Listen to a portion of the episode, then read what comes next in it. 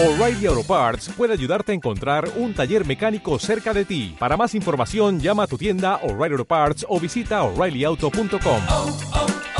O'Reilly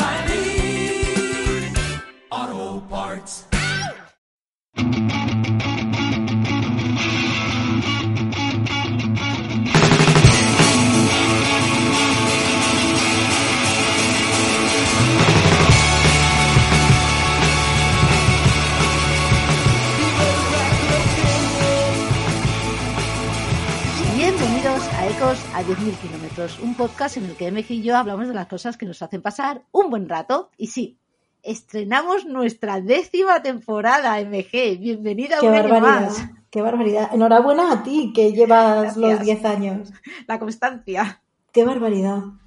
Sí, sí, sí. Madre mía, 10 añitos ya aquí. después ya, ya podemos considerarnos un podcast de los veteranos, me parece a mí, con todas las nuevas jornadas que han salido. Si no, si, si no, si no este, no sé cuál. Sí, sí. Bueno, aquí seguimos. Aquí seguimos una, un año más, una temporada más, con muchas ganas de hablar de todas las cosas que, que nos gustan y que nos hacen disfrutar. Y bueno, esta, esta primer capítulo de la décima temporada empezamos con todo lo que nos han cundido los restos del 2022 y los principios del 2023, ¿no? Sí, básicamente sí. Sí, porque han venido bastantes días de fiesta que hemos podido aprovechar haciendo las cosas que, más nos gusta, que es ver eh, películas, ver series de televisión y leer muchos libros. Así que vamos rápidamente a empezar este primer programa de la décima temporada y lo hacemos como siempre, no podría ser de otra manera, con libros.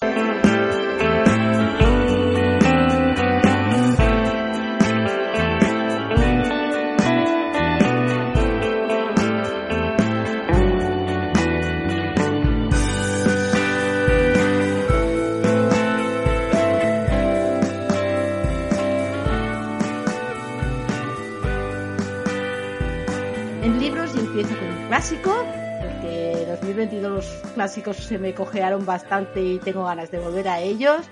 Y bueno, me he lanzado a uno que, que se, me, se me presentaba algo arduo, la verdad, y es que estoy hablando del Tugurio de Mirzola. Yo estoy acostumbrada a, los libros ingleses de ese siglo, a los libros americanos, pero franceses reconozco que he leído muy poquita mm, literatura francesa y que este año a ver si, si lo soluciono esto. El Tugurio de Mizola, ¡uf! qué dramón, qué dramón. Puede que no fuera el libro más alegre para acabar el año. Puede que no. A lo mejor. No no acabé precisamente con el optimismo con los aires, con esta novela, esta pedazo de novela en la que Zola, con el realismo con el que él pretendía describir las, la vida y la existencia de las clases populares del París de la época, quería leccionar sobre los peligros del, del alcoholismo a través de la protagonista, que es Gervais. Es una joven que cuando llega a París de las provincias, apenas es una joven de apenas 21 años con dos hijos ya a, su cargo y que tras haber sido abandonada por, por su amante decide enfrentarse a, a la vida y a las desgracias que la rodean, trabajando duro y digamos que la vida se le, se le va poniendo más o menos de su parte, pero tú lees y sabes que la, la tragedia le va a golpear en cualquier momento. Y cuando la, la golpea, la hace caer a, a lo más bajo eh, que, puede acabar cayendo. Eh, de la mano de, de Gervais también y de su vida conocemos a toda una serie de personajes que van poblando el país. Vemos como el París de la época, estamos en el segundo imperio de los napoleónico, va, va creciendo, va ensanchando calles, va transformándose poco a poco como ciudad eh, que acabaría su punto álgido con la exposición de, de París y, la construcción de la Torre Eiffel, cómo se van ensanchando las avenidas, se van creando nuevos bulevares y cómo todos los obreros que, que, bueno, que envuelven al personaje de Gervais y que son los que protagonizan la, la novela, poco a poco son desplazados eh, cada vez más por una ciudad que los absorbe, que los quiere solamente para, para sus construcciones y que los acaba desechando cuando ya son inservibles.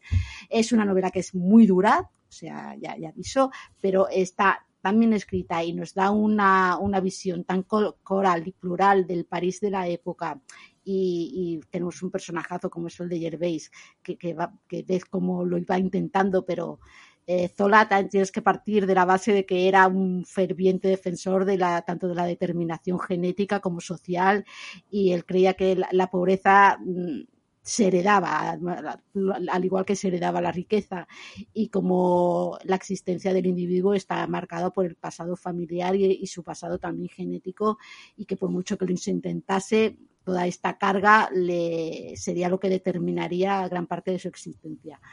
Es un libro que es muy deprimente, que es muy duro de leer, que no, no es amable ni con los personajes ni con el lector, porque te muestra mucha, mucha violencia y mucha crueldad pero, pero que, que es, es, un clásico es, y, es una delicia de leer para los que nos gusten de este tipo de, literatura y queramos salir de lo que está siempre de moda o de qué es lo que más se habla en redes sociales. Pues nada, este Tugurio de Mirzola, pro, eh, publicado por la editorial Libros es muy, muy recomendable. Uy, y una vieja conocida al programa. Esta no falta acá en ningún año. 84 Charing Crossroads. Sí, porque te lo lees tú o me lo leo yo. Exacto. O, leo, o, vamos alternando, porque yo creo que la primera vez me lo leí yo, luego tú y luego yo me lo he vuelto a leer Ay, este nada. año para el Club de Lectura. El año qué delicia. Lo yo, te lo apunto. Qué delicia. Qué, qué, qué, qué, qué bonito.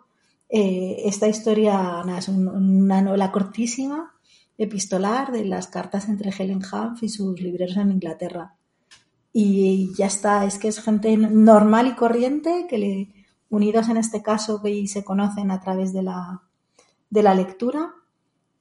Y, y que tiene poco más, o sea, las cartas que se intercambiaron durante 20 años nada menos eh, y bueno, es, es, bonito porque es real. Y además el, el, el barrio donde está donde está la libre, donde estaba la librería es donde yo me suelo quedar cuando, cuando voy a Londres y siempre paso por la puerta de, de la librería a nada, a saludar. Ya no existe la librería, ya, ya cerró, pero, pero a mí me gusta pasar. A mí me gusta pasar por la, por la puerta y decir, jo, qué guay, cómo, cómo ella se empieza a preocupar, porque claro, en Inglaterra, nada más terminar la Segunda Guerra Mundial, que es cuando empiezan a escribirse, eh, tenían todo tipo de necesidades casi básicas y, y, como ella se encariña con los libreros, les manda paquetes, se interesa por su vida, ellos por la de ella, y tienen una relación eh, pues de mucho cariño durante muchos años y ya está. Pues gente bonita siendo... Al final es gente normal, gente, gente buena y que se encariñan y, y ya está. Y la verdad que, que da gusto también leer sitios felices. ¿Ves? Yo te traigo hoy el contrapunto. Muy bien, así me gusta. Sí, porque el, que traigo yo ahora tampoco que sea la alegría de la huerta. Un amor de Sara Mesa. Yo ya aviso que no he propuesto leer todo lo de Sara Mesa, así que no va a ser la última vez que aparezca por este podcast. Aviso. Eh, aquí la protagonista de Un amor es Natalia, que es una joven traductora que se va, alquila una casa en un pueblecito de la España rural para iniciar una nueva etapa de su vida en la que ha roto con todo su pasado y, empieza una, una nueva etapa también no solo la personal sino, sino laboral con un encargo que le han hecho de la traducción de una obra francesa. Es que hasta ahora ella se dedicaba a, a traducir folletos técnicos de, de determinados productos y, se ha puesto el reto de traducir mm, profesionalmente una obra literaria. Para ello se coge una, una casita pequeña eh, en, en, un pueblecito de la España vaciada y lo que parece ser una historia bastante idílica a lo Agatha Racing de señora de ciudad que se va a vivir a un pueblecito para, para escribir y dedicarse a sus cosas, bueno, acaba convirtiéndose en una pesadilla sobre todo a, a nivel emocional pa, para Sara, con una casa que se le cae encima, una, una casa que, que no es amable con, con ella como, como habitante de la misma, u una casa que, en la que el paso del tiempo le pesa y un, unos vecinos que la, la, cogen con familiaridad, con buena educación, eh, con buenas palabras, pero entre los vecinos y, y Sara y Natalia siempre hay como una capa de que, hace que mantenga las distancias. Ella no se acaba de involucrar en la vida del pueblo, los vecinos siempre la considerarán como una foránea, como al, al igual que, que, otros habitantes que también han venido de fuera y aunque ya llevan muchos años viviendo allí, siguen considerados como gente de, de fuera y al final la novela nos acaba contando también una historia de amor que no es el romance que protagoniza el libro, porque tenemos también un romance, pero que no es el amor al, al que hace referencia el, el, título. Y es que, bueno, esta novela está, está se basa mucho en sutilezas, eh, en, en, cosas no dichas, en lo que nosotros tenemos que deducir del comportamiento de la protagonista y de su reacción frente a determinadas actitudes dentro del pueblo y en cómo, como poco a poco este amor que, que, es inesperado y para el que Sara, ay, para el que voy, voy confundiendo todo todo el rato, no a la protagonista con la autora. Bueno, un amor para el que la protagonista, para que Natalia no está preparada porque llega sin avisar y no de quien nosotros esperamos que llegue ni, del que ella espera que, que llega, la acaba desgarrando por, por dentro y acaba, hace que acabe reaccionando a todo lo que le sucede sobre todo cuando lo comparamos con cómo llega a este lugar con una persona totalmente abúlica, eh, a, la que todo le da igual, que deja la vida pasar y que bueno se, es, es, más espectadora que protagonista de, su propia vida. Una novela también que en muy poquitas páginas cuenta mucho.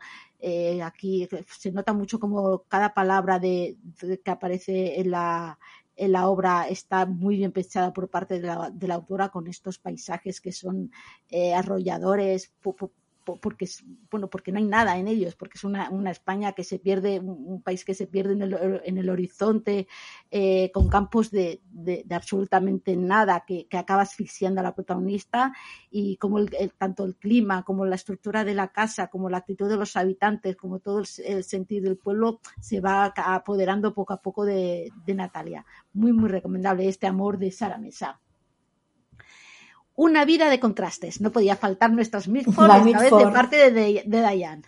Sí, está, estamos hablando de Diana, que es la, para que la posicionemos en el ranking de los nazis, la segunda más nazi de las hermanas. Eh, la y bueno, o sea, el título, yo de verdad, a mí me tienen que explicar los contrastes. Los contrastes deben ser entre ser nazi y muy nazi o entre pasar del salón azul a la sala amarilla porque el concepto que ella tiene de su familia era pobre, a ver, perdóname, no, tu familia no era pobre. No era riquísima como, como si era su primer marido, eh, Brian Guinness. Ella sí puede ser la más escandalosa de las hermanas, pero desde luego la de más contrastes, pues no. Ella se casa muy jovencita con, con Brian Guinness, tiene dos hijos muy rápido, pero conoce a, Oswald Mosley, que era el máximo dirigente del, del partido fascista eh, inglés, que a ver, que no nos olvidemos que los ingleses al principio eran muy fans de los alemanes. Ajá. Y su recuperación hasta que Alemania dijo, ¿has visto que he recuperado esto? Y mira, toma esta bomba. Entonces ya, por lo que sea, dejaron de ser tan fan. Bueno, a ver, es un planteamiento muy simplista, pero, pero es verdad que no, no era una cosa, parece que es una cosa muy extraordinaria que entre estas hermanas, entre los siete hermanos, tres tuvieran muchas simpatías por Alemania, pero es que no era una cosa tan, tan, tan poco frecuente. Entonces, bueno, pues ya te cuenta pues el bombazo que fue a nivel social y familiar, pues que dejara a su primer marido para, para al principio irse a vivir con este señor en los años 30, que es verdad que, que, es muy moderno. Y luego ya, pues te cuenta, pues eh, cuando en Alemania conoce a Hitler, que es verdad que ya no pertenecía como, como su hermana Unity no estaba en el círculo a lo mejor más de las amistades de, de Hitler, pero lo conoce y lo que es admirable es las piruetas mentales que hace para defender lo indefendible. O es alucinante, alucinante. Entonces es verdad que hay, que hay momentos que te, que te indignas bastante porque, a ver, hay cosas que son y, y ya está. Pero te da la sensación de que jamás va a reconocer eh, estar equivocada. En otras cosas será muy moderna. O sea, a mí la parte que más me ha gustado es la de que no somos una sola caja. Lo que pasa es que en este caso en concreto hay una, la caja más importante eh, te da tan, a mí me causa tanto rechazo que me resulta difícil empatizar en lo demás. Porque, pues eso, pues que al final hace muchas piruetas rozando el negacionismo del, del exterminio casi. Entonces, jo, eh, cuesta. Y lo, y lo que más cuesta es que es un libro que podría ser fenomenal como reflejo de una época y de un pensamiento de una época, pero que ahí falta un editor. ahí falta un editor que le diga esto sí, esto no, esto colócalo aquí. O sea, ahí falta, falta edición. Porque siempre dicen, con todo lo que hemos ido leyendo de las Mitford, que Diana era muy divertida, muy inteligente, en el libro no. Y yo creo que es por una falta de, de organización. Pero bueno, eh, nos quedan las memorias de Débora para terminar el, el año Mitford y, y bueno, es interesante habernos acercado también a Diana, pero es verdad que es un personaje que, que aunque no quieras, te, te, produce un cierto rechazo por, bueno, pues por su ideología, claro. Muy bien. Yo este sé que va a caer también este año. Lo que pasa es que me parece que no está en, en digital. Lo estuve buscando. No, no, no, no, no está en digital. Este Letra pequeña o grande, MG, que yo cada vez estoy peor con la vista. Bueno, bastante friendly y la edición es, además es bonita porque tiene cosas en rojo, la edición es bonita. No es como las cartas, que las cartas no son nada friendly para las señoras mayores, pero, pero este sí. Este, Vale, este, más como todos de papel, lo guardo para época vacacional. claro. Venga, ahí está. Y yo traigo, como no podía faltar, mi Agatha Christie, tercera novela protagonizada por Miss Marple y una de las más conocidas. Estoy hablando de Un cadáver en la biblioteca. Tenía muchísimas ganas de llegar a esta novela porque era de las que más había oído hablar, no había leído en la vida. Y bueno, una vez más, la señora Christie haciendo trampas con el lector. Madre mía, qué tramposa que era esta señora. Y es que nos lleva a, a, bueno, a, una biblioteca, la biblioteca de los Bantry, donde aparece un cadáver.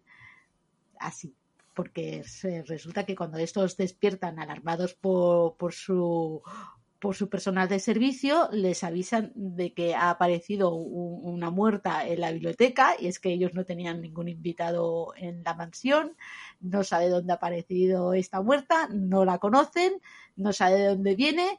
Y claro, aquí está la señora Bantry que conoce a Miss Marple y sabe que, es muy inteligente y ha ayudado a resolver varios casos, que acude a ella para que les ayude a dilucidar qué es lo que ha pasado para que este cadáver aparezca de repente en su casa y así callar, a- bueno, acallar habladurías que empiezan a aparecer en el pueblo sobre que podría ser, se, trata de una joven, la, muerta que aparece, y bueno, en el pueblo empiezan a comentar que podría ser un amante de- del coronel Bantry. Eh, nada, un, un misterio muy divertido, muy entretenido, lleno de sospechosos, con varios cambios de escenarios y en los que una vez Agatha Christie tira mucho de las trampas y de las pistas que se esconde y de las teorías de Miss Marple, que aquí aparece, la verdad es que muy poco, porque casi toda la investigación y todos los interrogatorios y, cambios de sospechosos eh, viene por parte de, los in- investigadores oficiales, mientras que Miss Marple aparece en contadas ocasiones y siempre de fondo, conservadora, y la, cuando más habla es cuando, pues, como no, da la solución al caso y, y- y, bueno, señala al culpable. Eh, lo dicho, muy divertida, pura Agatha Christie, y de esta había película, así que la voy a ver para ver cómo, a ver si la película es tan tramposa como la novela. Pues seguramente, porque bueno, es una sinvergüenza. Ya, ya. Una de cuentitos de Begoña Gil. Pues este ha sido el, librito por sorpresa. eh, es de Fosca Networks. Y es que es eso, cuentitos. Begoña Gil escribe 50 páginas de cuentos muy cortitos, que algunos son de risa, otros son de miedo, otros son de intriga, otros te llevas una sorpresa, algunos son de una página o de tres. Mini cuentos que la verdad eh, lo que más me ha gustado es que me ha parecido como muy equilibrados. Es decir, aunque hay de todos los tipos, todos tienen más o menos el mismo nivel. ¿Sabes? Que a veces cuando, cuando hay una recopilación de cuentos o de relatos, que no soy yo la persona más fan de, de los relatos, pero siempre te da la sensación de que alguno está de relleno o por cubrir o, o porque que está más desigual. Que, pues en este caso no. También es verdad que yo creo que es por la brevedad. Porque ya te digo que es que son, yo creo que no llega a 50 páginas. Y, y nada, pues hay algunos muy, muy graciosos, muy curiosos, pues un entretenimiento así, pues eso, que las navidades me han pillado en- haciendo otras cosas que no eran leer. Y mira, por lo menos la sensación de, de me he terminado el año, no, no me lo he terminado con esta señora nazi, el- no ha sido mi último libro del año. Muy bien. Bueno, pues yo traigo un par de romance y cortitos, perfectos para leer entre tochos y tochos. La primera novela que, que traigo de romance es La teoría de los archipiélagos de Alice Kellen. Ay, qué triste que es esta novela, pero qué bonito todo.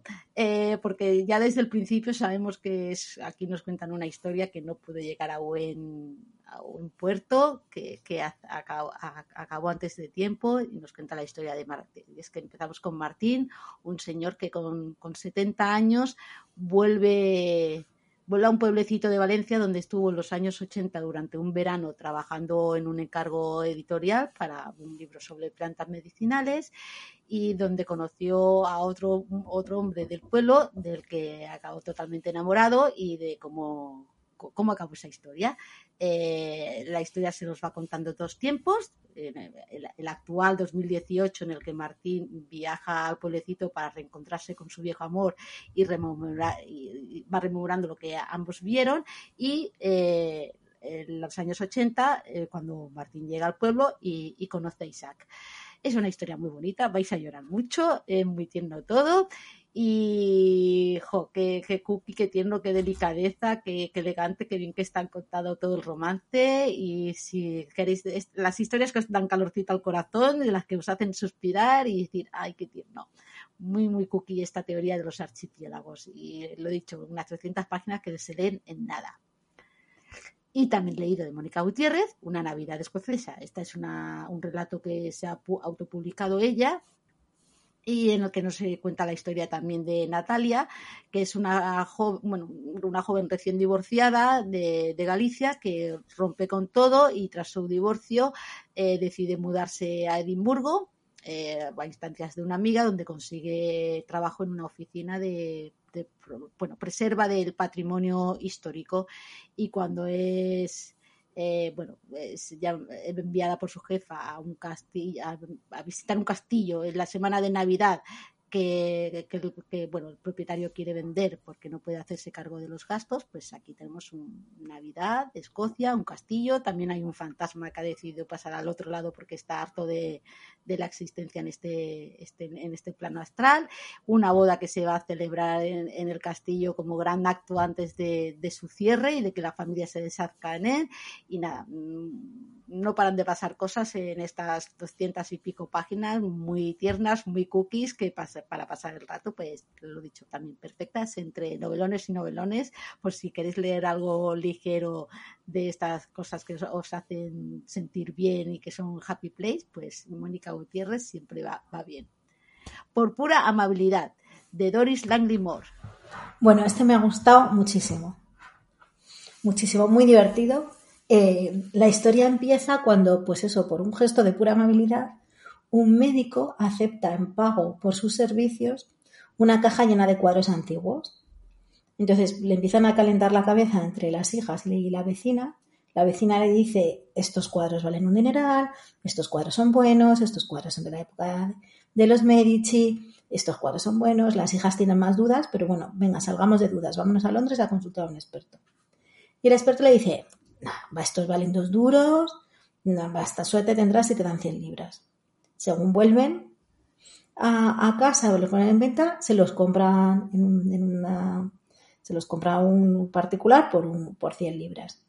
Y entonces el lector ya lo sabe, todo esto lo pone en la contraportada, ¿eh?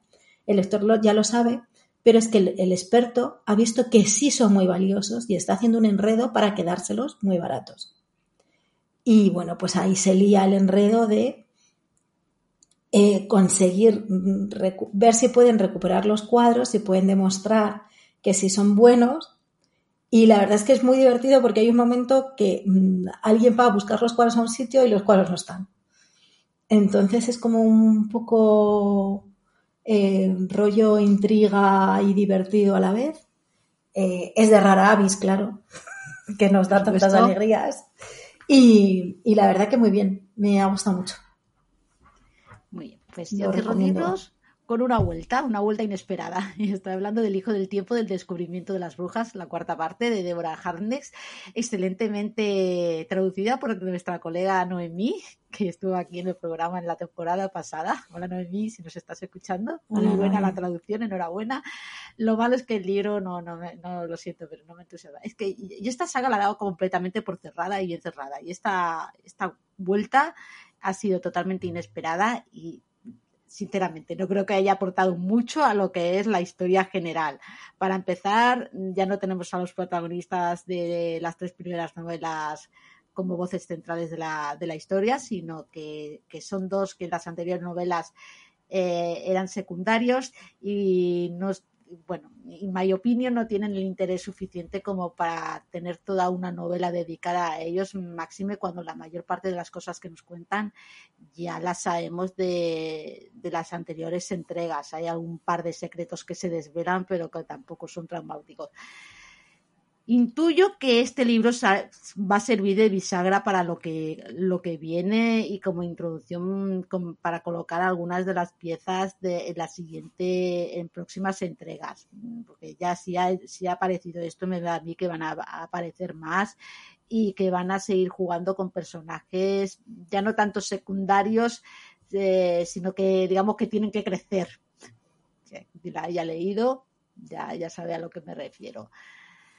Sí que es un placer encontrarse siempre con el vampiro Matthew, porque eh, la serie que se hizo, mm, Matthew Wood le puso cara y es un, claro, está leyendo esto y te, imaginas a Matthew Wood en, tu cabeza y eso siempre es bien, pero ya lo digo, mm, como completismo, bien, como aportar a la historia general, mm, no mucho. Me ha gustado las partes sobre todo del vampiro, porque aquí volvemos a tirar de romance de dos, personajes en la que él es vampiro y ella es humana. Eh, aunque aquí ella cambia su condición para estar con él. Y no le digo spoiler porque esto pasa en las primeras páginas.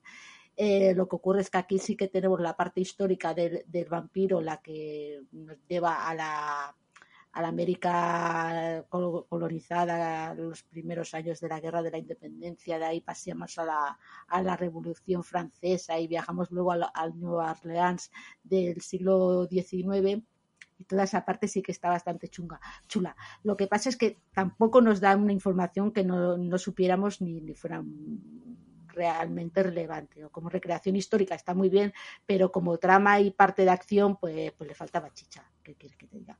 Sorry. Eh, nada, y con este Hijo del Tiempo cerramos serie, hay libros y pasamos a películas.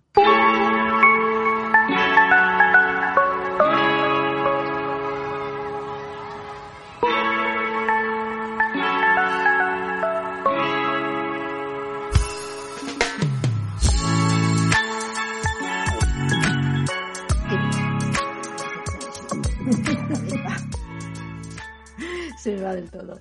Eh, nada, películas. Un musical que hemos visto las dos y que hay que me ha gustado muchísimo. Matilda, el musical de Netflix. A mí me ha gustado mucho, pero le pongo una pega, ¿vale? Que es porque no está el hermano de Matilda. Ah. El hermano de Matilda da mucho juego a nivel argumental de entender bien eh, la familia de Matilda y sobre todo porque te pierdes un número maravilloso que es Telly. Entonces, ahí estoy un poco chof. También es verdad que tengo muy reciente el musical, que lo están, lo están poniendo, lo están haciendo ahora aquí en Madrid, y, que a mí me, yo ya lo había visto en, Broadway y, me, y me, me, gustó muchísimo. La música de Tim Minchin es guay y es muy fiel al, tanto al espíritu como a la letra de la, del, del, del libro, porque Roald Dahl es maravilloso y Roald Dahl merecería un proyecto aparte. Que, pena no tener tiempo. Quitando eso, me ha gustado mucho. Quizás la niña es un poco mayor para ser Matilda, para lo pequeña que es Matilda en, los libros, pero bueno, al final es razonable que si van a estar horas y horas y tiene que cantar y bailar y de todo, pues es normal a lo mejor que el casting haya ido a una niña más, más mayor. Pero, pero me ha gustado mucho porque porque, bueno, pues el, número, por ejemplo, el alfabeto, eh, ah, que en Broadway es muy espectacular, en Madrid no, yo creo que es que no se han visto con espíritu de montarlo y en la peli está muy bien resuelto de, mira, te estábamos contando el alfabeto y no te habías dado cuenta la primera, te lo vamos a contar otra vez. Y me ha gustado mucho y, y la verdad es que me levanté el día 25 tempranito, me preparé el desayuno y me, me la vi en soledad tan ricamente. Fue mi regalo de Navidad, dos horas de, de verme Matilda tan a gusto. Yo me lo pasé pipa con ella. Las coreografías me han encantado. Los niños me, me gustaron todos muchísimo. El cat con Emma Thompson en el papel de directora, por favor. Fan total. Está graciosa y yo creo que se nota que se lo está pasando Sí, pipa. sí, sí, sí. Este es un regalo para la actriz, vamos, y de la actriz a los espectadores, a sus seguidores, porque es una maravilla. Lloré mucho con el final. Digo, yo es que cuando veo una película lloro con el final, es que he entrado de lleno y, y es que y la manera en la que incide en, en el bullying a los niños, cómo detectarlo y cómo, cómo imponerse, eh, rebelarse y, y, y, bueno. Sí, que no, y que no es nuevo de ahora. guay. Sí, sí, sí, muy guay, muy guay esta me ha gustado muchísimo. Ay, a ver el musical cuando lo traen aquí a, a Barcelona. Otra de Netflix, Glass Onion, A Night of Mystery. Jo, pues yo se me ha quedado por deba- me, me ha gustado, pero yo creo que tenía el hype muy en lo alto. Sí. Entonces, eh, al final como que me esperaba más. Pero vamos. sí que pierde factor sorpresa y a ver, Claro. Tan regresado como, como podía parecer al principio. Una vez resuelto, dices, también mira, tú también haces trampas. Claro, sobre todo yo creo que es eso, que en la, en la Es primera demasiado explícito, lo explica demasiado. nos, nos, nos contaron muchas muchos giros de guion, muchas tram- no trampitas porque estaba, está muy bien hilada, pero sí que es verdad que, que, bueno, que nos juegan alguna. Y entonces, eh, para mí lo malo es que voy buscando. Ya. Entonces vas buscando por dónde te pueden estar engañando y, eso yo creo que también juega en contra y que te pierdes parte de la Sí, te vas fijando mucho en cada escena, en cada, en cada mirada, dónde está cada personaje, por dónde aparece, de dónde viene. Sí, sí, quién falta en cada momento. Sí, sí, sí. Sí, bueno. porque ya sabes de antemano me están tangando, pues voy a ver por dónde me están tangando. Entonces, ahí, claro, pues es un fallo de, de que pues ya nos la sabemos todas. Pero bueno, me la he disfrutado muchísimo, ¿eh? Sí, El principio eh, es un poco lento hasta que empiezan a pasar cosas, pero luego ya arranca y a tope. sí, así que también, si antes decíamos de Mazonso, Daniel Craig se, se nota que se lo pasa muy bien en el papel de Benoit Bianc. Bueno, bueno, bueno. O sea, es un personajazo. Y madre mía, cuando aparece quien aparece, su. No, no, no roommate. Nada, no, roommate. de El que abre la puerta. Sí, sí, sí. Cuando aparece. Aplausos. Y yo quiero saber más. Además me hace mucha gracia esos, esos cameos porque es como de repente sale Ethan Hawke haciendo un papel de nada, pero que estás diciendo, mira, la gente que ha venido a pasárselo bien literal. Totalmente, totalmente. Muy divertida. Eh, Argentina 1985. Jo. Si no la llegas a poner en el guion, yo no la hubiera visto y cómo me ¡Ay, gustó. qué maravilla! Cómo me gustó, qué tristeza, qué, qué, qué, qué horror de época, Sí. pero qué bien hecha está. Madre mía, Darín, bueno, pero es que decir que Darín está bien, pues yo qué sé, pero qué manera de el cielo es azul. Lo, lo injustificable. Es, es manera de, de utilizar los argumentos bien utilizados más allá de la, de la propia ideología. O sea, Sí, no, es, es la es muy triste. es ojalá aquí, ¿sabes? Sí, bueno, no va a pasar. Pero, pero la peli está muy, muy bien hecha, muy bien construida. No te hace falta, eh, que además me lo, me lo preguntaba el otro día en, en Instagram, de, pero te hace falta tener, conocer. No, No. no, no, te hace falta. No. No te hace falta porque te lo van a contar. Porque al final, por lo que puedas tener una idea un poco general eh, de, de la dictadura militar de Argentina, pues eso, tenemos una idea un poco general.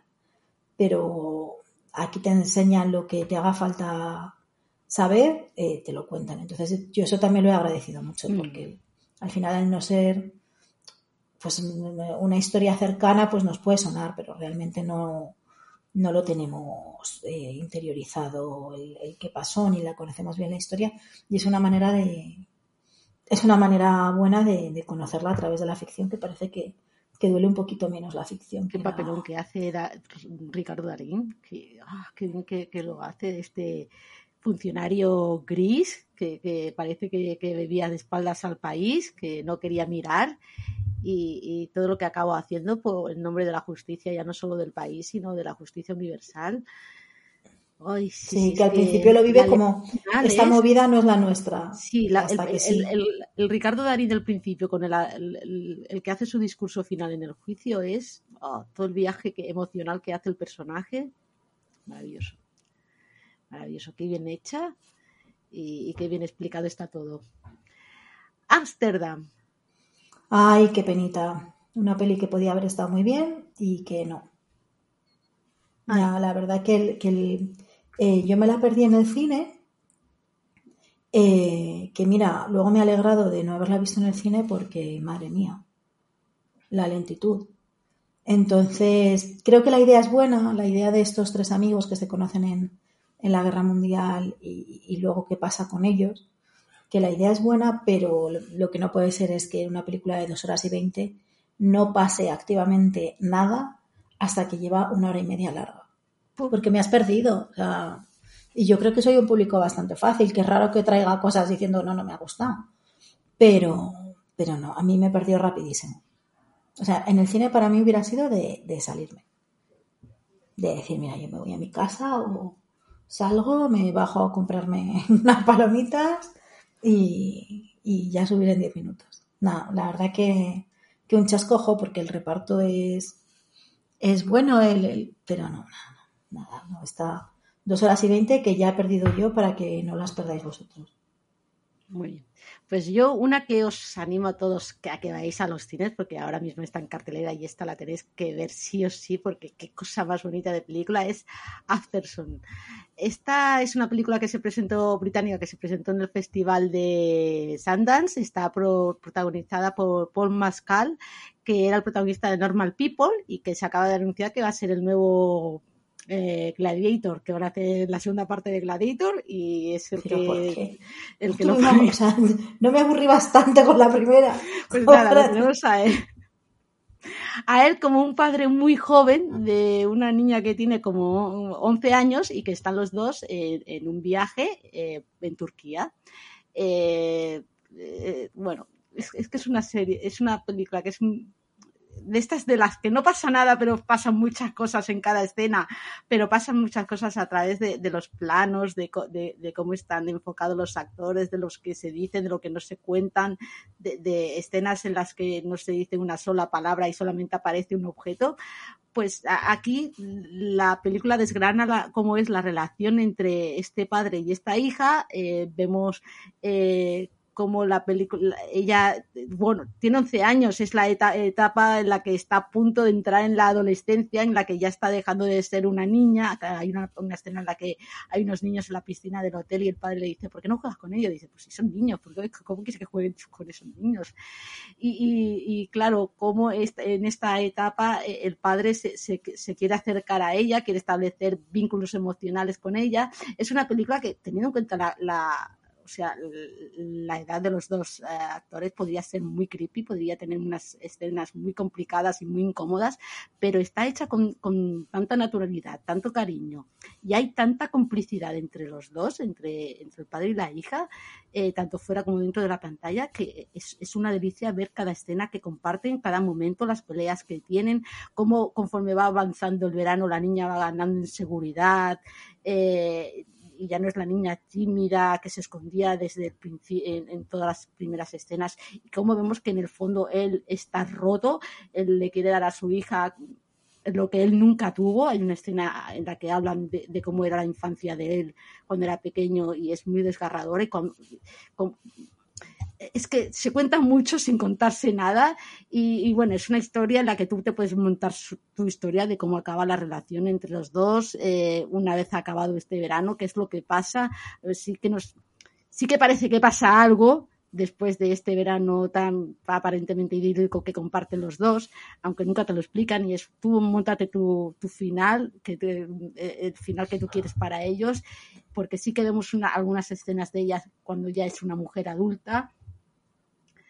Y parece que todo lo que está pasando en este verano no sea sino un recuerdo a, a- a través de los ojos de, de- de la mujer de cuando era niña. Lo he dicho, muy recomendable esta película. Es la primera película dirigida por la, por la directora. O sea, vais lo mejor es ir y sin saber qué podéis esperar de ella y que saquéis vuestras conclusiones dentro después de haberla visto de todo lo que os cuentan a nivel emocional. Porque qué maravilla de película. Muy, muy, muy recomendable. Asperson.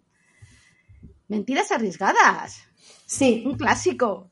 Sí, esta es la peli de empezar 2023, eh, que ya contaba en el, en el anterior programa, en el top de 2022, que en esta casa empezamos viendo una peli que sea un acierto seguro. Muy bien. Y este año me has elegido Mentiras Arriesgadas. ¿Por qué? Porque me acordé yo de repente de que existía esa película y, no, y recordaba haberla visto en el cine y haberme lo pasado muy bien y no tenía recuerdo de haberla visto más veces. Con lo cual, pues bueno, 28 años creo que, que tiene. Después, pues la puedo. La hemos vuelto a ver. Me lo he pasado fenomenal. En serio, volver a esta peli. Porque es un no parar. Es James Cameron antes de que se volviera artista que es cuando a mí me entretenía James Cameron, es decir, mucha explosión, mucha persecución, mucho dinero gastado en romper cosas. Y, y luego es que es muy entretenida esta, esta peli de un espía que finge ser un aburrido vendedor de software y lo hace tan bien que tiene engañada, pues lógicamente, hasta su mujer, hasta que la mujer se enreda con un falso espía y se complica todo. Y además sale mi queridísimo Bill Paxton, que me fascina ese hombre. Y, y es que me lo pasa muy bien. Es un personaje súper divertido, que es el falso, el falso espía. Eh, hay un chuleta, un golfo, un mala persona. Y es súper entretenida, súper entretenida, todo el rato pasando cosas. Me lo he pasado fenomenal. Ay, sí, está muy divertida. Me acuerdo cuando la vi, qué entretenida. Eh, yo he visto una de pasarlo, de pasarlo mal, de pasarlo bastante mal. Cerdita. Esta nos lleva a un pueblecito de la España rural, de, de Extremadura concretamente, y la protagonista es una, una adolescente que se llama Sara y que tiene sobrepeso y a la que todos sus supuestos compañeros le hacen bullying. Es una chica solitaria, apocada, muy dominada por su madre, que la tiene con- totalmente anulada. Y eh, en una tarde de verano empiezan a pasar cosas en el pueblo. No puedo decir más porque ir a verla y, y la conclusión que se saca en esta película que el horror viene de, viene vive en nuestro día a día y viene de las personas que nos rodean, no de los extraños. Eh, es, es, es, es incómoda de ver, a la que tengas un mínimo de empatía lo pasas muy mal con Sara, la actriz está fenomenal, la manera en la que se recrea un, un, un pueblecito de estos de, de los que todo el mundo se conoce, de señoras que sacan las sillas a la, a la calle para charlar a última hora de la, de la tarde y tomar el fresco en verano, de, en el que todo el mundo tiene sus secretos, pero que no se cuentan, pero que, te- pero que se saben, y como Sara vive en medio, en, medio de un, lugar en el que todo el mundo la señala, la mira y cuchichea sobre ella y cómo está completamente sola, sin ningún tipo de aliado y cómo se va a tener que enfrentar a lo que se le viene encima, mm, de cerdita. O sea, se pasa mal porque se pasa mal, pero, pero qué película. El mediador. Jo, pues yo esta pensaba que era una de Liam Neeson enfollinado peleándose con el mundo o mediando, pero es que no media y no, muy decepcionada, muy decepcionada. Yo pretendía ver otra cosa, no pretendía ver a una peli que no hay tiros, que no hay pele- casi peleas, que no, que a ver, yo aquí vengo a otra cosa. no me lo vendas. Y además, de verdad que es que no media, na- que no media nada la intriga es, a ver, como peli de intriga está bien, porque es, bueno, pues de una operación encubierta y secreta que está haciendo el FBI, eh, que la descubre una chica a la que han matado y la investigación que hay por detrás, pero es que yo, Liam Neeson, no vengo a verte esto. Yo vengo a verte enfadado. Y bueno, se enfada lo justo. Ah, entretenida, pero ya está, no, no es no es mandanga, esta también os la podéis saltar tan ricamente. Bueno, pues traigo White Nose, es la película apocalíptica de Netflix de este año. Si el año pasado fue No mires arriba, este año toca con White Nose, eh, ruido blanco. Sí, ruido de fondo podríamos traducir más, menos literalmente. Bueno, aquí viajamos a los años 80, eh, a un pueblecito americano, un- una familia, el padre es académico, se dedica a estudios en una universidad a estudios sobre, analizando la figura de Hitler, la madre hace clases de, de yoga para gente mayor, eh, ambos aportan hijos de otros matrimonios a, a la, a la familia, más una hija que tienen en común. Y bueno, digamos que su, su vida dará un giro de 180 grados, que no 360, por favor. Cuando Y entonces te quedas igual. Exacto. Exacto. Seamos puristas en eso, por favor. eh, cuando una nube tóxica, tras un accidente con un camión eh, cisterna, hace que el pueblo tenga que ser evacuado. Y aquí empiezan toda una serie de reflexiones sobre medios de comunicación, fake news, el fin del mundo, cómo las afecta a nivel familiar, la vida, la vida intrafamiliar, los secretos que se esconden, el miedo a la muerte, el enfrentarse a, acontecimientos que se nos escapan de las manos, el exceso del consumismo, el costumbrismo americano y todo con todo de fondo con un run run de gente que no para de hacer ruido, de no para de enviarnos fake news, de, de bueno, presupuestos expertos que no que no lo son y la película lo siento pero es un coñazo. Vamos a ver. O sea, más de dos horas de película, dos horas veinte, os la podéis ahorrar porque, madre mía, a ver, por mucho que me hagas un diálogo de, de parrafadas, eh, si no me dices nada, me va a aburrir por muchas cosas inteligentes que digas y al final la cosa queda en la más absoluta nada. Y más cuando la comparo con Don't Look Up, que fue todo un entretenimiento y un guirigay muy loco y muy entretenido, esta Windows eh, a mí, a mí me ha sabido a, la más absoluta nada y me ha dejado en... "Eh, Vale, me ha aburrido. Yo lo siento, yo creo que es una película que la que o entras o no entras y yo aquí no he conseguido entrar. Y sí, vuelvo a decirlo, con Adam Driver es que... Es que no podemos. yo lo intento, de verdad que lo intento, pero que no, que no, que no. Es como la lenteja, por más que lo intente no puedo con ello. Aquí no podemos. Venga, cinco lobitos. Jo, me ha gustado muchísimo. Lo había visto mucho, lo había visto pasar mucho por Twitter y la gente, ¿cómo he sufrido? ¿Cómo he sufrido? Yo reconozco que yo no he sufrido. Porque no, o sea, me parece una historia súper real. Eh, bueno, pues es un, la protagonista acaba de ser mamá y, bueno, su pareja viaja mucho y demás y deciden, bueno, pues me voy una temporada con mis padres para, para que me ayuden. Y, bueno, me voy con mis padres para que me ayuden y también pues ayudarles yo, yo a ellos, que es la parte que ella no sabía. Y me gusta que cuenta muy bien cómo aunque tengamos mil años, mm, tengamos hijos, no tengamos, siempre seguimos siendo hijas. Aquí está, está muy, muy, muy centrado en la relación madre-hija y, y de cómo, pues eso, independientemente de lo que hagamos en la vida, siempre vamos a ser hijas.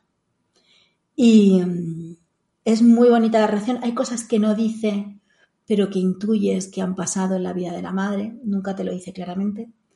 Pero, pero la verdad es que me ha... Es una película como pequeñita, que no ha debido tener mucho presupuesto, pero es como muy de, de sentimientos. Ya os digo que, a ver, pasan cosas tristes y tal, pero yo de verdad sufrimiento no he tenido. Yo me, me, ha gustado, me ha parecido muy bonita. Eh, las actrices fenomenal, que son Laia Costa y Susi Sánchez, fenomenal las dos, porque es verdad que los hombres aquí están, pero son un poco secundarios, además hay momentos como muy de... Eh, no es literal, pero pues eso, que la niña se ha hecho caca, ¿qué hago? Pues a ver, ¿a ti qué te parece? O de las medicinas de la madre en un momento dado, es que no sé qué medicinas toma, pues es que hay que saber.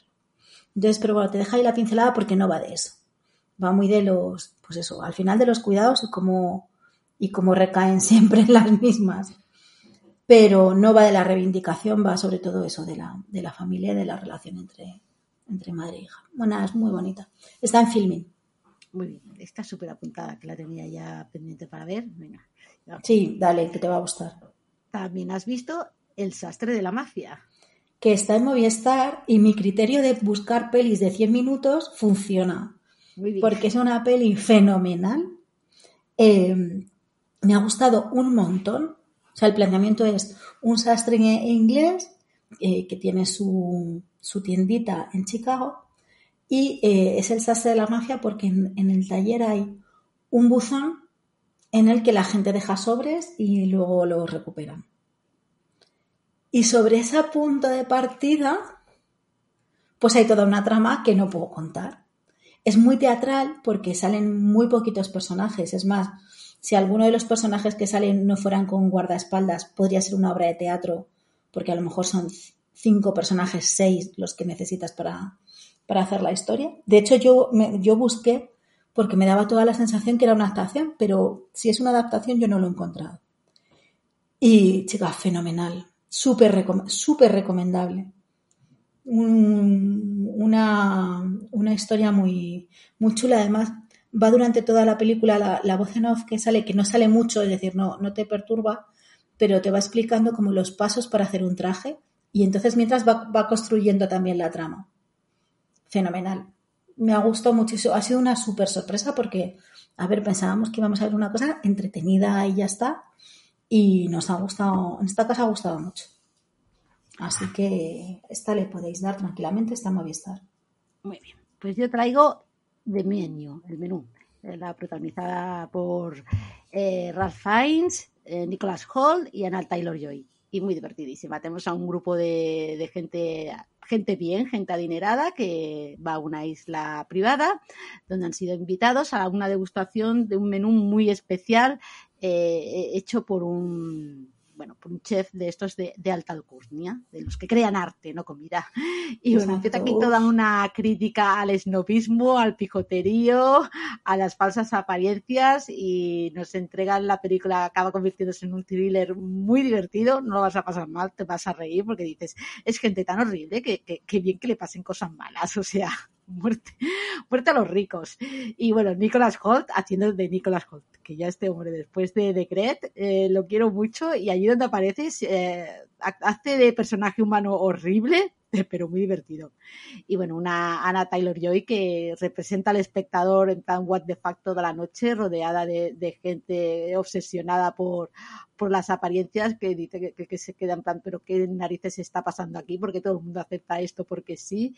Y, y nada, un, una película muy entretenida que no llega a las dos horas, ya solo por eso es una película bien y que yo os recomiendo si la tenéis en cines todavía. Tres mil años esperándote. Bueno, esta te va a encantar. Esta a ti te va a encantar. Venga, apuntadita. Yo la he visto porque era corta. Y por curiosidad, porque bueno, cuando salió en el cine vi un par de comentarios que la ponían bien, pero pensaba, ya ves tú, una peli de fantasía, a mí no me va a gustar esto. Pues sí que me ha gustado. Visualmente es muy bonita y es la historia de Tilda Swinton, que es una especialista en, en cuentos y en, en, en símbolos y, de, y, demás, que casualmente encuentra al genio de la lámpara, que es Idris Elba, nada más y nada menos. Me parece perfecto. Ya ¿Ves? ¿Te cuento más o qué? No, igual, Elba, ya me lo has dicho. Total, que básicamente es él contándole a ella su, su historia, la historia del genio y cositas que les pasan entre ellos. Ya está. Es que no te puedo contar más. Es muy más? bonita. Es una peli bonita. ¿Sabes? Del, del, no te va a cambiar la vida, no es súper necesaria, no tiene mensaje, no, no nada. Es una peli bonita.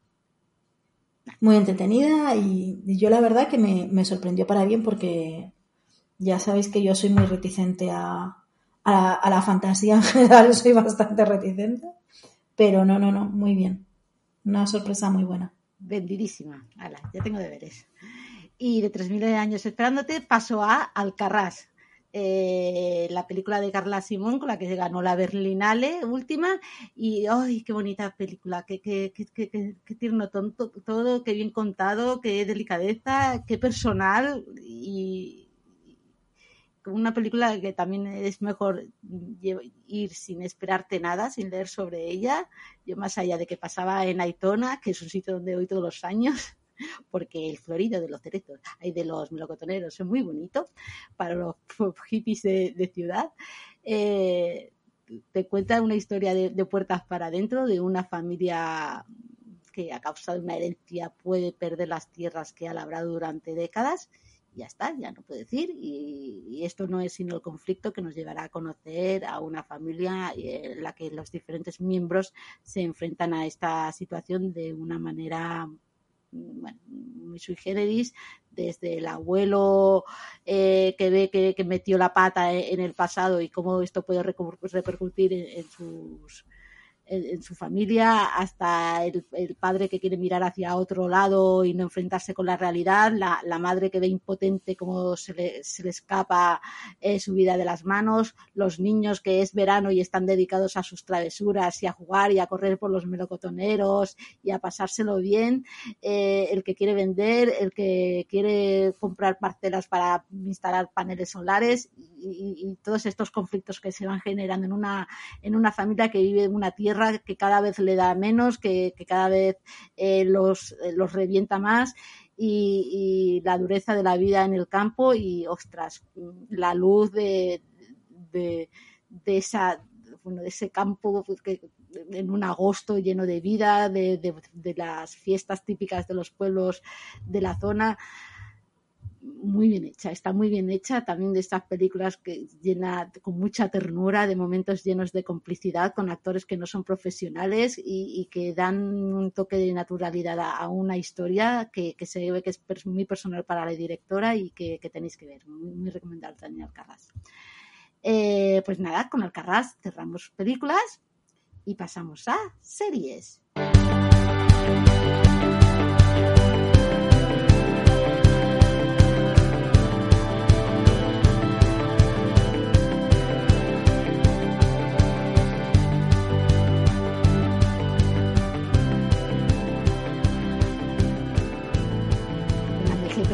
De suerte no llegamos a las dos horas del programa. Venga, tope. Series. Eh, empiezo yo rápidamente con La vida que olvidamos. Esta es una película, una serie japonesa de 10 capítulos de media hora que encontráis en Disney. Y nos cuenta la historia de un escritor de novela de misterio, eh, bueno, cuya que tiene una novia a la que hace bastante tiempo que no ve eh, lo da por normal, pues da la relación por acabada. La época en la que dejó de verla era una época que era de mucho estrés para él, tenía muchos encargos y simplemente mm, bueno, llegó a la conclusión de que la relación entre ambos se enfrió y ella desapareció. Lo que pasa es que meses después aparece la hermana eh, mayor que dice que, que, que, su hermana ha desaparecido, que lleva meses sin verla y que qué ha pasado con ella. Así que él empieza a investigar qué es lo que ha ocurrido con su novia, a, a la vez que vemos el día a día de, de un, de, de, este hombre que lo único, bueno, él solamente aspira a tener una vida aburrida, normalita, eh, no le gusta escribir en casa porque se concentra mejor en bares y en cafeterías, así que lo ven, vemos su deambular a, por unas cafeterías y unos locales donde va cada día, donde ya tiene su parroquia de, de compañeros de penurias que se cuentan su vida y su existencia y vemos como en cada capítulo va reflexionando sobre algún aspecto de su vida que y cómo este, esta reflexión le da pie a, hablar sobre la memoria y cómo la vida está llena de pequeños momentos que, que nos acaban formando como personas, pero que que vamos olvidando sin, casi sin darnos cuenta o que recordamos de una manera eh, diferente a como en realidad ocurrió, como cada uno lo vive de una manera muy diferente. Eh, es una película que es también, es una serie que, bueno, es, es japonesa, quiero decir, tiene tiene lugares que son muy comunes para la cultura ja japonesa, pero para nosotros puede parecer muy bizarra algunas de las cosas que, que ocurren en, en, esta historia, pero engancha. O sea, si quieres ver, ver, algo diferente, salir de la zona de confort y lanzaros a la piscina, yo esta serie, ya digo, 10 capítulos de media hora que se ven en, en nada, además cada capítulo, menos de media hora, porque cada capítulo acaba con un, con un número musical de que dura unos 5 o 10 minutos, así que la historia se, se bebe muy rápida. Eh, el misterio al final no acaba siendo tan, tan misterio y sí más que se aboga por, por esta reflexión sobre la vida, la memoria y lo, lo, que recordamos y lo que es y lo que, lo que es diferente a lo que nos recordamos. Muy, muy chula está la vida que olvidamos. Y también he visto una serie documental ocho eh, uno, cuatro capítulos de una hora más o menos en HBO, La Sagrada Familia, que nos cuenta la historia de los Puyol, eh, de cómo Jordi Puyol, eh, de empezar luchando contra el franquismo, se acabó convirtiendo en presidente de la Generalitat y todo lo que sobrevino después con toda la corrupción del 3%, con, con, sus hijos haciéndose con los negocios, aprovechándose de su del papel del padre dentro del gobierno, con la madre manejándolo todo, lleno de, de testimonios tanto de periodistas como de personajes claves de la época. Aparecen un unos cuantos expresidentes tanto de gobierno como de la Generalitat. Aparece también uno de los hijos. Eh, bueno, está bien ver cuál es la, la versión que da cada uno, siempre arrimando el ascua para, para su, su propio punto de vista. Y bueno, como retrato de una época y todo lo que dejábamos pasar en su momento. Que dices, claro, dices, Es que es fuerte, ¿eh? Dice, dice, es que la manera en la que mirábamos hacia el otro lado, sin querer saber qué es lo que pasaba, la manera en que se denu- denunció el famoso 3% eh, en el Parlamento catalán y, y- y hubo un amago de chantaje en plan, o retira lo que has dicho o ya no tiene nuestro apoyo para el resto de, de, de legislatura y cómo se reculó, o sea, y esto delante de todas las cámaras y que nadie hiciera saltar por los aires, es que, o sea, todo lo que se permitía, o sea, Es alucinante. Sí, sí, sí. Solo, solo Y para porque, ver hasta y porque al final es- está cayendo gente que parecía intocable, que es, Sí, sí, que es bueno y es positivo. Sí, pero- o sea, y, y como al final eh, no deja de ser verdad que Cataluña es lo que es, gracias a la- por, por la idea que tenía este hombre de país, del- del, del tipo de país que quería, que quería crear, que, que creó un país bueno, a su imagen y semejanza. Es que la, la importancia del personaje la construcción, en la construcción de Cataluña, cómo venía Sí, prácticamente es que, es que la eso es innegable además. Sí, sí, Que, o sea, que negar eso es negar la historia. el papel de los medios, cómo los medios lo iban tapando todo, cómo, cómo se dejaban ninguno vear para, para poder estar cerca del poder. O sea, es alucinante. eh, ya digo, muy recomendable esta Sagrada Familia. Es de las típicas historias que dice, si no fuera por las plataformas de streaming, esto no la tendríamos aquí. ¿Esto dónde está? Ni de coña. Está en HBO. Ya te digo, son cuatro capítulos solamente. Que está dando también grandes alegrías HBO. ¿eh? Sí, sí, sí, sí, sí. Eh, primera temporada de Machos Alfa. Bueno, me lo he pasado fenomenal. Mira que empecé por, bueno, venga, porque es una serie de capítulos de 20-25 minutos, esto va a ser una chorrada, tal.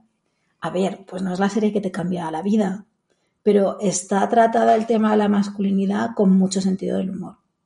Porque yo creo que es eh, lo justo como para reivindicar ciertas cosas, pero no tanto como para que les pique demasiado.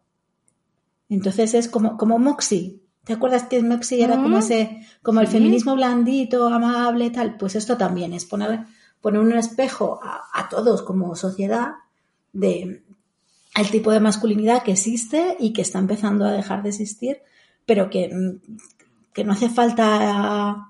Eh, para es- esta serie considera que no le es necesario ser súper combativa porque lo puede hacer desde el humor. Porque es verdad que es que son, es que son unos penositos todos todos eh, son también, claro, van, van mucho al estereotipo. O sea, eso- esta serie es de los creadores de la que se avecina Aquí no hay quien viva, que son series además de personajes como que responden mucho al, al cliché. Y aquí también. Eh, pero me ha sorprendido para bien, porque es muy entretenida, tiene puntos muy divertidos y, y el reparto es que están todos, todos muy bien. Quizás hay un personaje que está como un poco más pasadito de vueltas, pero, pero ha sido una sorpresa bastante, bastante buena. Y bueno, pues yo creo que es también, pues eso, ponernos el espejo como sociedad de vez en cuando y desde un, un- lado a lo mejor más amable, pues también de vez en cuando también está, está bien. Yo me, me lo he pasado muy bien y me he reído, ¿eh? Entonces, mira, pues qué bien, Pues venga, va. Me el la curiosidad.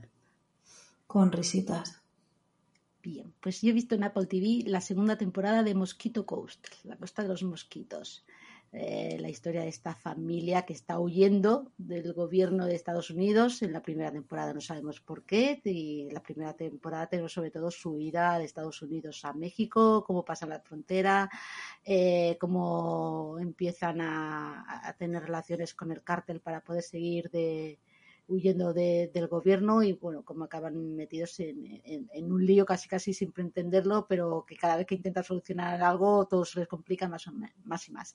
Y aquí tenemos a esta familia enfrentándose a todo lo que le ocurrió eh, en la primera temporada, como lidian sobre todo a nivel emocional con ello y cómo parece que han encontrado un sitio más o menos idílico en mitad de la selva en Guatemala, pero enseguida em- empiezan a verse los resquicios, que no todo es tan bonito como se puede ver, la, sus persecutores no, no se han olvidado de ellos y digamos que en la primera temporada algunos eh, cometieron actos tan chungos, tan... mm, eh, tan censurables que les acaba pens- pe- pesando bastante a nivel emocional y son una olla de presión que sabes que tarde o temprano va a acabar explotando y que cuando explote sálvese quien pueda.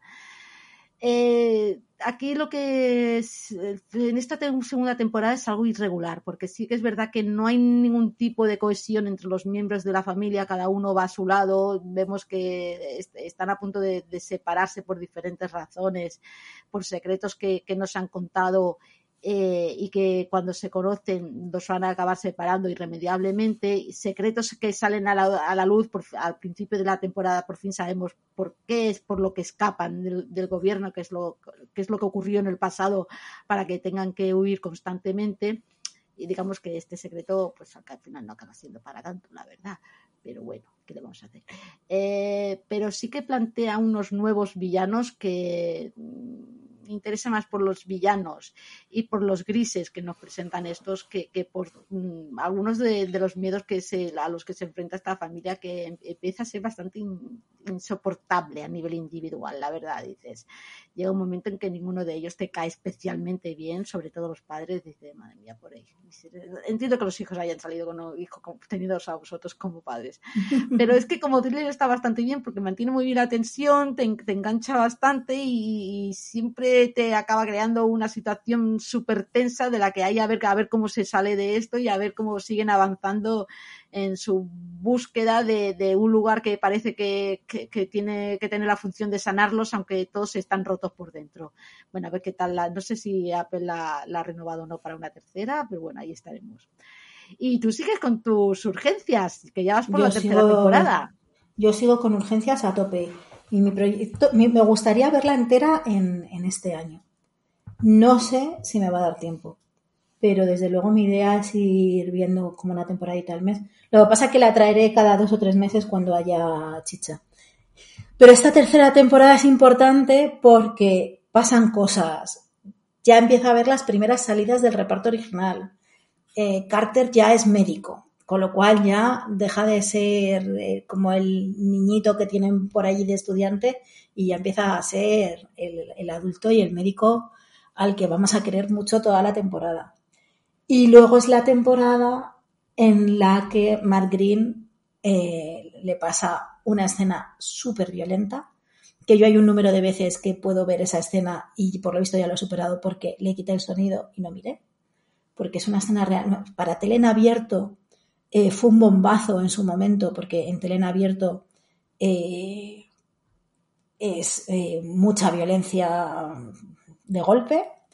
Y, jo, me está gustando un montón. Sí que es verdad que yo las últimas temporadas no las vi y por lo que sé por amigas que van más adelantadas, hola Ana, nuestra oyente desde Canadá, creo que luego decae mucho en las últimas temporadas y que ya no hay nadie conocido ni, ni nada. Pero bueno, cada, eso, cada, cada tres temporadas os lo, os lo traigo y os lo cuento. Muy bien. O sea, la estoy viendo doblada porque empecé en versión original, pero para mí no eran mis urgencias. Al final hay cosas que has empezado a ver como de muy joven que tiene un sonido y me quería quedar en ese sonido y la estoy viendo doblada. Y nada, fenomenal. Eh, venga, yo traigo dos, dos temporadas más. La tercera de eh, His Dark La Materia Oscura, tercera y última, ya se cierra. Bien, o sea, tres novelas, tres temporadas, historia cerrada, con, una, con antelación y unos añitos que han pasado entre la segunda y la tercera temporada, que también era normal por todo lo que le ocurre a los protagonistas eh, en, esta, en esta tercera temporada que necesitaban tener determinada edad. Eh, muy chula, además, pues muy chula, porque es porque sale James McAvoy en la mayoría de los capítulos, así que yo si sale James McAvoy, ahí que voy de cabeza. y aquí tenemos a, como, a unos seres de diferentes realidades, diferentes mundos, unidos para acabar con la autoridad, Dios, eh, el Mesías, lo que queráis llamar. Eh, están hastiados de, del determinismo que viene por parte de, la religión, de la iglesia y de las normas que marcan, eh, están dispuestos a todo para luchar por el libre albedrío. Y Laira, que es nuestra protagonista, se erige mm, en una figura clave, muy a, a su pesar, para esta lucha entre los seres mortales y un Dios cada vez más sin misericordia que tiene un plan secreto para para tenerlos subyugados por, por, toda la eternidad. Una Laira que, que, está separada de toda la acción en un mundo aparte eh, al que viaja con Will, porque ella tiene una misión muy personal para ella, que es la que la ha movido desde la primera novela, y bueno, ella está, está más allá de los juegos de poder y de las batallitas de, de sus padres, y tenemos a unos padres que, que tienen su agenda mmm, propia, pero que muy a, pues, muy a su pesar eh, está cada, cada, vez más y más relacionada con su hija, que, que, está profetizada por, mm, en un montón de, de mundos por la Eva que está por la Eva que estaba por llegar y para acabar con la autoridad eclesiástica. Ya este, esta serie, al igual que las novelas que adapta, es profundamente antirreligiosa, lo cual ya a mí ya me va bien, eh, en contra de cualquier eh, institución ecle eclesiástica. No, es uno de estos libros prohibidos por, por el Vaticano. Eh, ya solo por eso podría darle una, una, oportunidad, sobre todo a la primera temporada. Y a nivel de producción, la verdad es que los efectos visuales están muy logrados. Lo tenía bastante difícil con algunas de las escenas que, que tenía que narrar de las, de las novelas. Eh, sí que es verdad que creo que no ha tenido ni la repercusión ni la conversación que HBO esperaba en las segundas, eh, las primeras temporadas y ha estrenado esta tercera casi casi de tapadillo por la puerta de atrás y dándole carpetazo porque yo cuando la he visto eran dos capítulos por semana y teniendo en cuenta que solamente eran ocho, o sea, me ha ventilado en nada. Pero bueno, yo la he disfrutado como género fantástico a mí la historia me, me, ha tenido bastante, bastante absorbida. Mm, si os gusta el género y no le habéis dado una oportunidad, son solo tres temporadas, ocho capítulos cada uno y está bien cerrada, no, no se cierran falso. Y también he visto la quinta temporada de Cormoran Strike, el investigador privado que junto con su compañera tiene un, nuevo caso que resolver. Este a vez se trata del caso de una mujer desaparecida hace, hace décadas. Eh, la hija nunca supo de, de, su existencia, siempre consideró que otra mujer que vivía, que está casada con su padre era su madre. Cuando descubrió la existencia de esta, quiso saber qué es lo que ocurría, qué es lo que le ocurrió y, y contrata al investigador para que, averigüe qué es lo que pasó con ella, porque digamos que su desaparición es atribuida a un asesino en serie que, que actuaba por la zona por la que desapareció, pero nunca se encontró el cadáver, no, nunca se quedó claro de si él la mató o, o no, eh, él no, nunca lo aclaró porque siempre jugaba con los policías y con los medios de comunicación para tener notoriedad y Cormoran Strike decide, pese al paso del tiempo, ya que la búsqueda de, pistas está bastante complicada, decide dar una oportunidad al, caso e investigarlo. Y aquí tenemos un montón de ramificaciones, con mucha violencia contra la mujer, tanto institucional como explícita, física y, y verbal. Eh, tenemos a, bueno, a una Cormoran y Robin que cada vez eh, trabajan más como socio y socia, y ya no tenemos a la Robin del tímida, apocada del principio de la historia, así que no que tenemos a una Robin ya muy segura de, sí mismo en una en esta etapa eh, tanto profesional como personal en la que ha roto bastantes ligaduras y bueno también enfrentamientos de poder entre ambos porque él quiere tirar por una parte la investigación, ella quiere tirarlo por otro por otra parte, eh, él está lidiando también con muchos personal, problemas personales por parte de, de su familia y bueno como al final tienen que encontrar un punto punto común de encuentro para, para poder resolver este caso. Mm, si os gustan los, las series de detectives y ya sois seguidores de, de Strike, sabéis a lo que os vais a encontrar con, con esta serie de detectives en que, en que el personaje mm, pasea una y otra vez por un Londres al que estamos, tenemos muy visto, pero no por eso nos deja de fascinar. Y con Cormoran Strike cerramos lo que es la parte regular de series, que no el programa, porque tenemos deberes. Y es que en deberes, yo para empezar he visto Dovstick, que era una de tus series top MG del 2022. Qué maravilla de serie. Sí. Qué bien hecha que está. Qué, qué, qué, qué manera de narrar una historia en diferentes tiempos, cuatro tiempos temporales me parece que, está narrando, eh, cuando el medicamento Dopsic entra en el mercado, cuando empiezan a sonar las alarmas por su alta adicción eh, y se está intentando llevar un caso, llevarlo a, los tribunales para que lo retiren de, la venta y bueno, ya más, eh, más actual en, el último intento de, parecía ser el definitivo para denunciar a la farmacéutica y retirarlo de, de, de, de, la comercialización.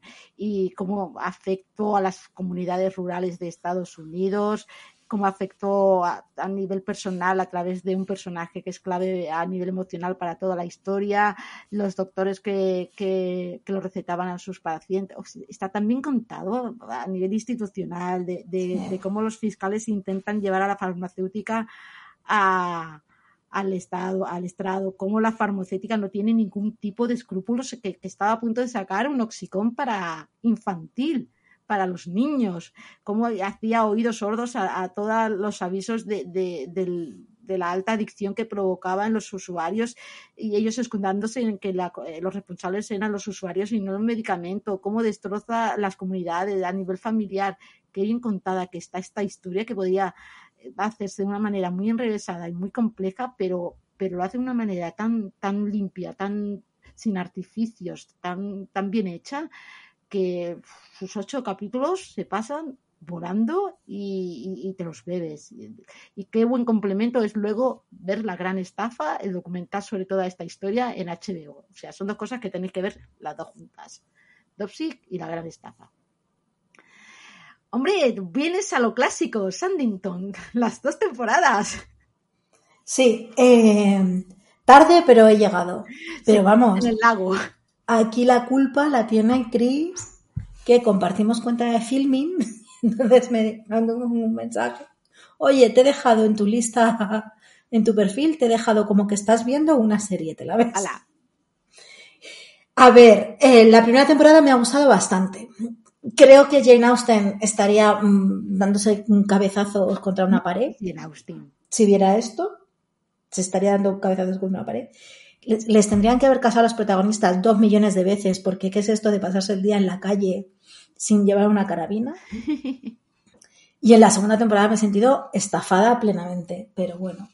Ya, ya. Como la tercera temporada, temporada, es la última, sí. me la veré. Pero vamos, rigor ninguno, diversión bastante. Pues está bien. Hasta escena del lago, si es que no tienen pudor. No tienen pudor. Han copiado todo. Han copiado todo tal cual. Ah, es para verlo y divertirse, ya está. Sí. Yo, yo al principio me indignaba mucho, pero luego ya fue, venga, dámelo todo. Estoy claro, claro, o sea, tomarla como lo que es, como, pues, como un disparate y ya está, y a correr. Ya, pues. pero el morbo que tiene la primera no lo tiene la segunda. No, porque tienen ahí una tensión sexual no resuelta no, increíble. No, no, bueno, y tú también te has animado con Cormoran Strike. Te, ahora sí. tengo que pincharte para las novelas, pero bueno, por lo sí. pronto ya has visto No, no, si pincharme me puedes pinchar, pero o me pagas tú una excedencia para que me dedique a ver la tele o. Venga. y a leer o nada. Pues nada, pues lo que tú has comentado de la quinta, pues muy entretenida. Lo que pasa es que yo estoy todavía en la fase de, de secretaria con carita de ir a llorar en cada momento. Bien, además me gustó mucho porque acerté el asesino. Ah, Entonces me hizo sentir muy lista y que te hagan sentir listo de vez en cuando mola. Realmente fue un poco de quién parece menos sospechoso aquí. Pues este, pues este va a ser. Siempre, el que más colabora. Exacto. Y nada, me lo he pasado bien. Estas temporadas tan cortitas. De hecho, Movistar lo tiene organizado como que la primera temporada son las tres primeras. Ah, vale. Sí. Tienen hasta la cuarta, pues nada, pues para la próxima me traeré alguna más seguro porque porque sí, nos está pareciendo muy entretenida a los dos, así que la seguiremos viendo. Muy bien. Y con Cormorant Strike, primera temporada, pasamos a, a cerramos series y pasamos a lo tuyo es puro teatro. Venga, ¿qué me traes en teatro? Bien, pues he decidido traeros cosas que vaya viendo. Eh, además, eh, esta está hasta finales de febrero en el Teatro de la Comedia, en Madrid. Claro, os traeré la cartelera de Madrid, que es donde voy yo al teatro, y es La vida es sueño. A ver, Calderón de la Barca, teatro clásico, no os, no os engañéis. Es verdad que es un texto, los textos clásicos, pues Calderón, Lope de Vega, Shakespeare, lo aguantan todo. Porque este montaje es un poco disparatado y, y el texto lo aguanta bien. ¿Qué pasa? Que yo soy una clásica. Es decir, aquí el problema no es, no es él, soy yo. Si os gustan los montajes modernos y con un toque, pues eso, de, de actualizar los clásicos, os va a gustar seguro. A mí no, porque tampoco es que quiera que lleven jugones, pero, jolín, si el teatro se llama teatro clásico, pues no quiero ver arte y ensayo sobre algo clásico, quiero ver eh, sus cosas. El texto sí que lo respetan, ¿eh? en verso y demás, pero, pero bueno, está, está bien y, es una opción. Y miércoles, y creo que también el jueves, es el Día del Espectador, y es un Día del Espectador en condiciones. Entradas al 50%. O sea, voy, a, voy a aprovechar y traeros los chollos, que es como voy yo al teatro, porque para qué pagar el 100% cuando puedes pagar menos. Entonces está, está bien, podéis ir. No, no me ha vuelto loca el entusiasmo, pero si os gustan los montajes modernos, os va a volver locos del entusiasmo, porque el texto es fenomenal. Así que para adelante. Perfecto, pues con esta recomendación de MG en Lo tuyo es puro teatro, cerramos el primer programa de la décima temporada de Ecos a 10.000 kilómetros. Una temporada más, MG, venga, Seguimos. ya la hemos arrancado. Y nada, eh, ¿qué habéis visto durante las vacaciones eh, invernales? ¿Qué habéis leído? ¿Qué habéis visto? ¿Qué, ¿Dónde habéis estado? ¿No lo podéis decir? ¿Dónde? Pues estamos en redes como Ecos Podcast, en, en Twitter y también en Instagram. Nos podéis enviar un correo a ecos10000podcast, el 10 con número, arroba gmail.com y nos podéis escuchar en todas partes. Muy bien, pues nada, muchas gracias por acompañarnos un programa más. Nos escuchamos en el próximo. Adiós. Adiós.